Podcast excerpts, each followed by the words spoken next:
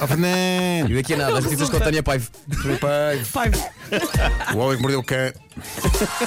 É uma oferta, é uma oferta É uma FNAC. oferta FNAC. É uma oferta FNAC. FNAC, não é? E é uma oferta do novo Cupre.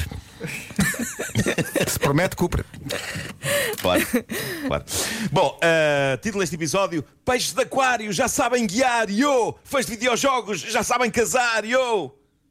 Uma pequena homenagem. aí, A pá. Black Company. Black Company. Excelente. Sim, sim. Daí fiquei cansado, porque ainda não estou preparado para este tipo de.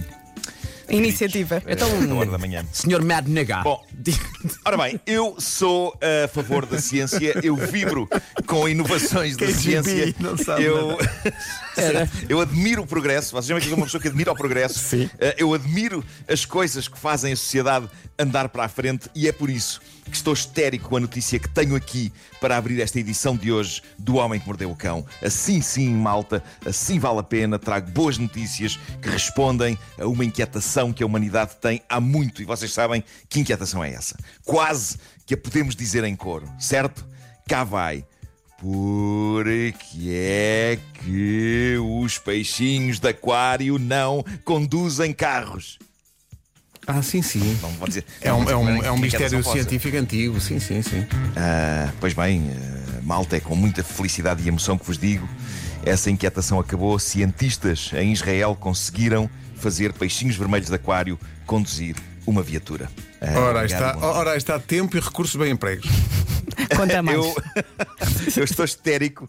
Eu estou histérico com isto, sobretudo porque, pelo menos, os meus peixes estão sempre a cravar-me boleias para todo lado. Eles, frase. assim podem ir à vida deles. Ah, eles aproveitam-se muito do facto de serem peixes, não é? Ah, como é que queres que a gente vá aos sítios? Somos peixes, estamos aqui dentro de um aquário na tua cozinha. Ah, isto é a voz do meu peixe, ah, de um dos meus peixes. Mas vamos à ciência, vamos à ciência. Cientistas israelitas da Universidade de Ben Gurion con- construíram o primeiro veículo operado por peixes. Eles usaram um aquário com água, uma câmara e um computador colocados em cima de uma plataforma com rodas. E chegaram à conclusão que Após poucos dias de treino, os peixes conseguiam conduzir o veículo por uma sala para poderem ganhar uma recompensa de comida. Isto é incrível. Basicamente, este, este veículo especial move-se em resposta aos movimentos do peixe que estiver em cima dele, os movimentos do peixe dentro do aquário.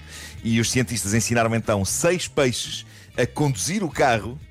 Diz a notícia que aqui tem que foram precisas 10 aulas de condução para cada peixe, o que me envergonha, tendo em conta todas as que eu precisei para conduzir um carro. Eles aprenderam mais depressa. Eh, o- e, e isto envergonha muito. Eh, envergonha muito e, e- e- e- e eu olho para os meus peixes no meu aquário à minha frente e, e penso, epá, eles estão a gozar comigo. Claramente eles estão a gozar E comigo. agora. estacionam melhor, Mas- atenção. Estacionam melhor. Olha, Sabes que Estacionam um em peixe espinha. Estaciona em espinha. Qual Fábio chegar com alguém? Bom, Bom, Ele eh, deve estar a ouvir. mas- És muito estúpido. Bom, de cada, vez que, de cada vez que os peixes conseguiam levar o carro a uma zona específica da sala, os cientistas davam-lhes uma eh, recompensa de comida. E o mais incrível é que, sabendo que eh, vinha a guloseima, os peixes moviam-se no aquário de modo a ativar os sensores do veículo e conseguiam levar o aquário até à zona onde lhes era dada a comida. É incrível isto, é incrível. Dizem os cientistas, de início eles ficavam algo confusos e não percebiam bem o que estava a passar. Mas que é uma coisa que eu acho que os peixes, para se olharem bem para eles, eles parecem estão sempre naquela de o que é como- Hein?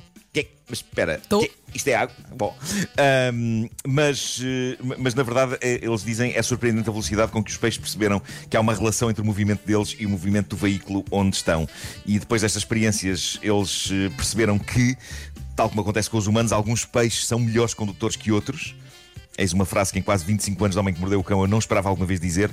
E, e pronto, isto vem dar cabo da teoria de que os peixes não têm memória nem são especialmente inteligentes. Eu acho que andamos a descurar a inteligência dos nossos eh, peixinhos de aquário. Estava há pouco a, a ler esta notícia na cozinha e de facto estava de frente para eles e eles, eles de repente pareceram-me gênios. Pareciam que estavam a dizer: estás a ver, estás a ver. Mas, mas digo-vos uma coisa: se eu mandasse os meus peixes ter lições, eu não me contentava que lhes ensinassem a conduzir uma viatura. Eu quero que os meus peixes tenham um brevet de piloto. Brevet? O meu sonho. disseste brevet. Disseste brevet. brevet? Eu gosto de dizer brevet. Bom. Não estava à espera. Também não, também não. Porque digo-vos, quando eu digo brevet ou brevet, eh, sinto que os dois S estão demasiado abertos, então fecho um. Fecha um que está frio, vá. Fazes bem, não, não vá apanhar uma aragem. Mas o meu sonho é um dia chegar a um patamar em que tenho um jaco privado pilotado pelos meus peixes de aquário. Quão fixe seria isso? Hum? Ficha é a palavra. Bravo. Bom, ah, os chamados geeks ou nerds ou cromos também amam. Eu sou a prova viva disso, mas atenção, eu sei que tenho uma cave cheia de tralhas, figuras de coleção, mas a, a verdade é que há geeks maiores do que eu, mas muito maiores. Por exemplo, eu percebo alguma coisa de filmes e de séries e tenho muita informação não particularmente útil na tola, mas por exemplo, no que toca a videojogos, eu sou verdinho. Eu adoro, mas jogo mal e jogo pouco. Admiro as pessoas que têm tempo para mergulhar horas a fio, dias a fio num jogo.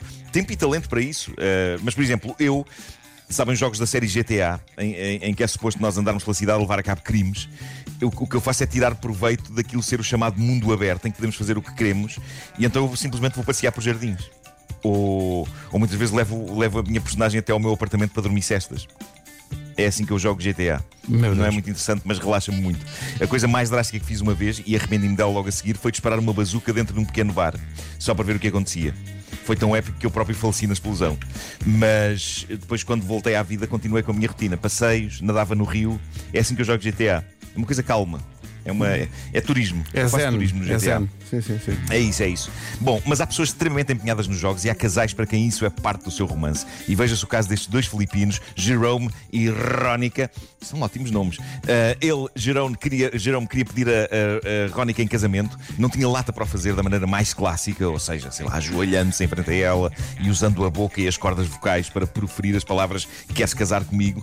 Então o que se passa é que eles adoram jogar um videojogo japonês que a garotada adora por estes dias, que é o Genshin Impact. Portanto, Jerome, provavelmente o rapaz mais introvertido do mundo, o que fez foi mandar uma mensagem de repente a, Rónica a dizer-lhe: Importas-te vir cá à casa hoje? É importante. E ela disse que suspeitou de qualquer coisa, mas disse também que, sendo ele a pessoa mais introvertida do mundo, não estava a pensar que saísse dali uma proposta de casamento. Só que saiu, só que teve algumas reviravoltas extra. Diz ela que chegou à casa dele, ele apontou-lhe o caminho para o quarto. Ela. Quando ela abriu a porta do quarto, havia luzes coloridas e balões espalhados por todo o lado. Claramente havia ali algo importante a ser dito. Ela diz que ficou aí com a ideia mais ou menos do que seria, começou a chorar, começou a rir emocionada, mas a coisa ainda a obrigaria a umas voltas extra, porque no meio do quarto estava um computador e no computador estava o jogo favorito deles, o Genshin Impact, e ela sabia o que fazer, sentou-se ao computador, começou a jogar. Aquilo eram níveis do jogo que ela nunca tinha visto, e além disso, ela passava com a personagem dela por mensagens no cenário do jogo que diziam coisas do género Roses are red, violets are blue, forever is real with you. As rosas são vermelhas, as violetas são azuis, o para sempre é real contigo. E o que é certo é que ela teve de completar vários níveis do jogo, níveis desafiantes, até finalmente chegar a um labirinto que ela teve de resolver, labirinto no fim do qual estava a mensagem: Aceitas ser minha mulher? E ela disse que sim. Malta, ele ele esteve um mês da vida dele em segredo a criar níveis novos do jogo que eles adoram para que isso fosse o pedido de casamento dele. E ela esteve ali a jogar, a jogar até chegar ao fim e receber o pedido de casamento. Reparem, é preciso não apenas amar-se muito a pessoa, mas amar-se muito jogos para isto resultar. Imaginem que ela não gostava de videojogos tanto como ele, ou, ou que ela não gostava o suficiente de videojogos e que largava aquilo antes de acabar. Só que uma pessoa sabe que eles foram feitos um para o outro porque ela jogou o sacana do jogo até ao fim. Era muito mais fácil de facto ele pôr-se em de joelhos e, e dizer casa comigo. Não, ela teve de jogar horas um jogo até chegar ao fim e estava lá a proposta de casamento. Mas Ele conhece-a bem. Vai durar para sempre, vai durar para sempre. Há, há propostas de casamento mais minimalistas, mas à sua maneira também com algumas voltas extra antes do seu desfecho. O site BuzzFeed fez uma lista recolhida de desabafos do Reddit. Eu encontrei estas ótimas curtas contadas por filhos sobre os pais. Esta pessoa que assina Tempest Skies diz: A minha mãe rejeitou o pedido de casamento do meu pai duas vezes, mas não se zangaram. Possivelmente a minha mãe não estava preparada ainda para o casamento. Acabou por ser ela, passados uns tempos, a pedir-lhe casamento a ele. A minha avó e a minha mãe costuraram uma camisola especial para o cão usar e cozeram na camisola ao pescoço uma mensagem que dizia Casas comigo e mandaram o cão ir ter com o meu pai à cozinha, onde ele estava a cozinhar. A próxima coisa que ela ouviu na sala foi o meu pai, na cozinha, com um tom de voz preocupado a dizer: Oh querida, o cão está a pedir-me que case com ele. Sim, quer dizer, Estava tudo a pensar nisso. ver, é? Resultou. Sim. Mas é Pá, que resultou, cão- estão casados há 20 anos. Estão casados há 20 anos. E esta também é boa, foi enviada por uma pessoa que assina no Reddit Min Mina.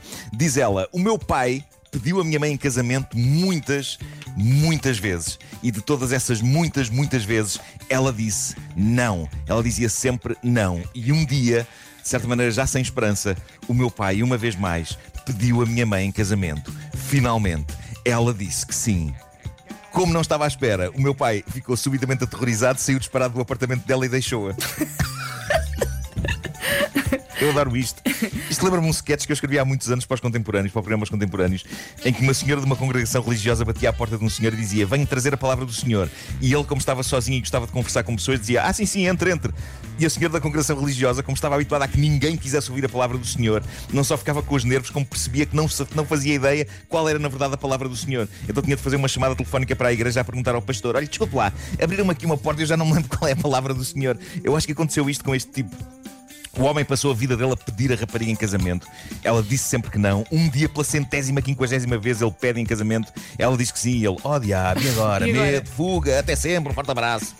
Bom, ele fugiu, cortou com ela, esteve três semanas sem dar notícias, até que, diz a pessoa que escreveu isto no Reddit, três semanas mais tarde, e depois de perceber que estava a odiar a sua vida sem ela, ele voltou, implorou-lhe para que ela o aceitasse de volta e casasse com ele. E assim foi, juntos há 16 anos. Olha, mas ao menos demorou, mas foi. Olha, só falta conhecer as sugestões FNAC desta semana. Começa tu aí desse lado. Uh, vamos a isso, vamos a isso. Uh, está a precisar de ler um bom thriller. Robert Brinza. Aham. É o nome dele. Acaba de lançar o terceiro livro da série protagonizada pela detetive Kate Marshall. Chama-se Momento Final. Já foi considerado um best-seller pelo Wall Street Journal. Fernando Daniel também tem novidades. O novo álbum chama-se Mais Presente. Já o tivemos aí a cantar Sim, sim. eh, com Carlão. Saiu hoje. É um relançamento do disco anterior. Tem seis novos temas em duetos com algumas das maiores estrelas do pop nacional, como, lá está, Carlão, Carolina Deslandes, Jimmy P e o Agir. E se precisa de um tablet que não bloqueie de cada vez que lhe apetece ver uma série, a Samsung apresenta-lhe o novo Galaxy Tab A8, novas funcionalidades, um design clássico e inovador, colunas com som verdadeiramente imersivo e tudo o que precisa para ver uma série ou para jogar, por exemplo, em qualquer lugar sem comprometer a velocidade da bateria. You get a Samsung, you get a Samsung, you get a... E já que falámos em jogar, já está em pré-venda na FNAC a coleção Uncharted para a PS5. Aproveita a pré-venda com 15% de desconto em cartão FNAC. Agora, falta só dizer que o Homem que Mordeu o Cão foi uma oferta FNAC, não sei se já tinha desconfiado disso, para quem gosta de morder novidades, e também novo Cupra Born, no desportivo 100% elétrico.